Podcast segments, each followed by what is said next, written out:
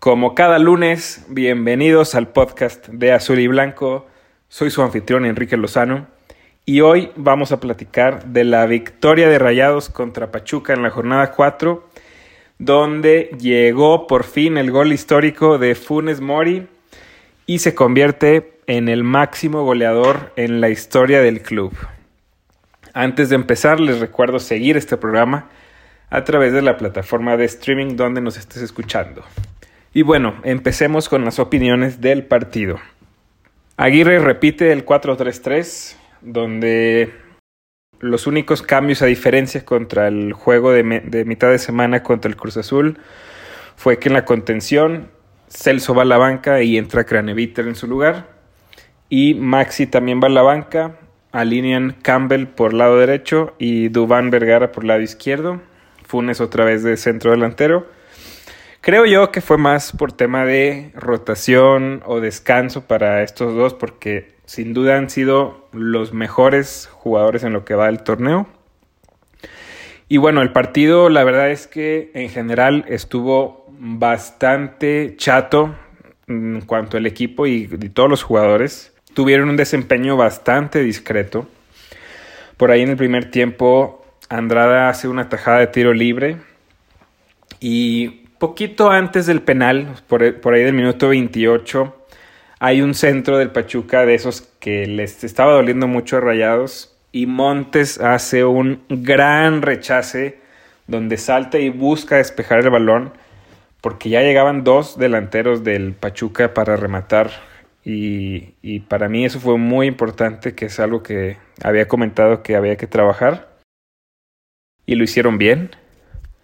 Y bueno, al 32, una jugada de Campbell donde Avilés, que está jugando en el Pachuca, le hace un penal a Campbell y Funes Mori agarra el balón, tira y anota por fin el 122, ese gol que tanto había soñado él, tan, que tanto le estaba costando y provocando esa, esa ansiedad, tanto que le estaba pesando conseguir.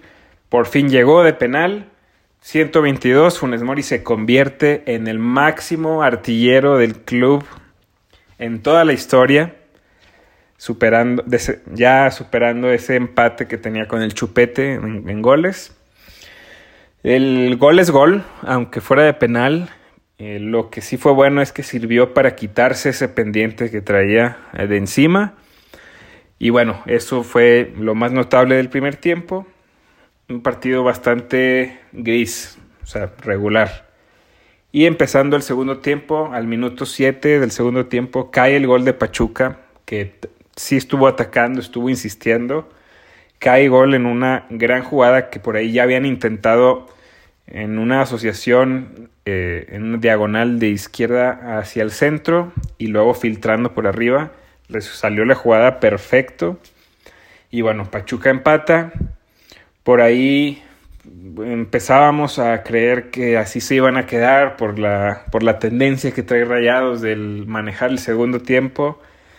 Y no, la verdad es que un minuto después del gol de Pachuca entra Maxi inmediatamente eh, y sale Dubán Vergara, que se veía ya un poco cansado, como que le pesaban las piernas o no sé. Y al 64 entra Celso por Craneviter, que para todos creo que estamos de acuerdo en que Celso debería ser el titular indiscutible del equipo del contención. En un mal, muy mal partido de Craneviter. Y al 73, 20 minutos después de haber entrado, golazo, golazo, golazo de Maxi en una jugada donde Celso, bueno, entre varios, pero Celso es el que termina recuperando el balón casi en la línea de fondo de Rayados, toca, tocan, hacen una jugada hacia la banda y de ahí mandan un, un pase largo por la banda Maxi. El portero de Pachuca salió a, intentando interceptar el balón, pero Maxi llega antes y desde ahí, tres cuartos de cancha, bombea el balón y entra. Golazo, sinceramente, golazo y Rayado se pone 2-1. Y fue, eso fue el minuto 73, entonces ahora sí que pintaba para que Rayados estos últimos 20 minutos cerrara las filas. Y, al, y justo al 79, o sea, 6 minutos después, gol de Funes. Un grandísimo esfuerzo de Ponchito que para mí medio gol es de él. Pachuca intenta salir jugando de atrás. Eh, Ponchito lee muy bien a quién le van a dar el pase y corre hacia él para intentar pelear el balón. Lo gana. Queda el balón ahí a la deriva y se barre para que le quede a Funes Mori. Que Funes Mori eh, se enfrentó ya al portero de Pachuca y definió muy bien el primer poste.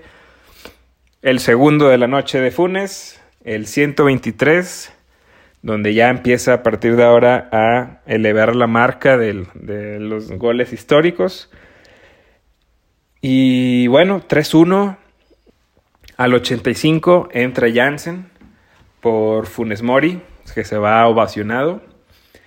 Y pues igual, ni 10 minutos duró, pues, o sea, los 5 que faltaban más los 4 que agregaron y roja directa a Jansen. Preocupante, la verdad, la concentración, el...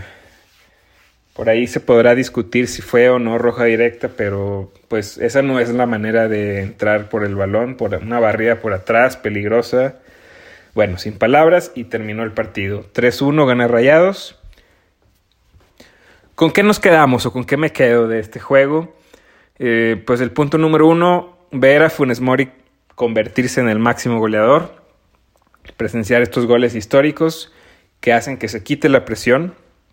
Esperemos ahora que se vea un Funes Mori más suelto.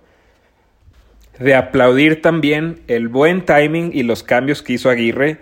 Sinceramente, los hizo y funcionaron los, los dos cambios para bien para el equipo, no para cerrar filas, sino para seguir atacando, seguir buscando el gol y tal cual así lo consiguió mediante un cambio.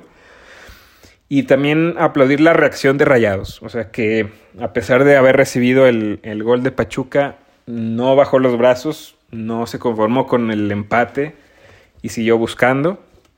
Y que pues Rayados sigue invicto, o sea, después de cuatro jornadas, Rayados sigue sin perder Solamente hay otros dos equipos en la liga que, no han perdido, que son el América y el Santos.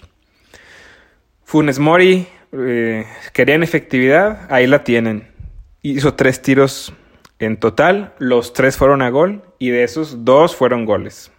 Uno de penal, entonces, bueno, ahí está la efectividad que tanto estamos pidiendo, tanto estamos buscando esperemos que no se quede así de un único partido, que siga así y en general de rayados, porque eso fue algo, otra cosa buena, que nos veníamos quejando, pero hicieron ocho tiros en total, o sea, casi la mitad de los que estaban haciendo, pero de esos, seis fueron a gol.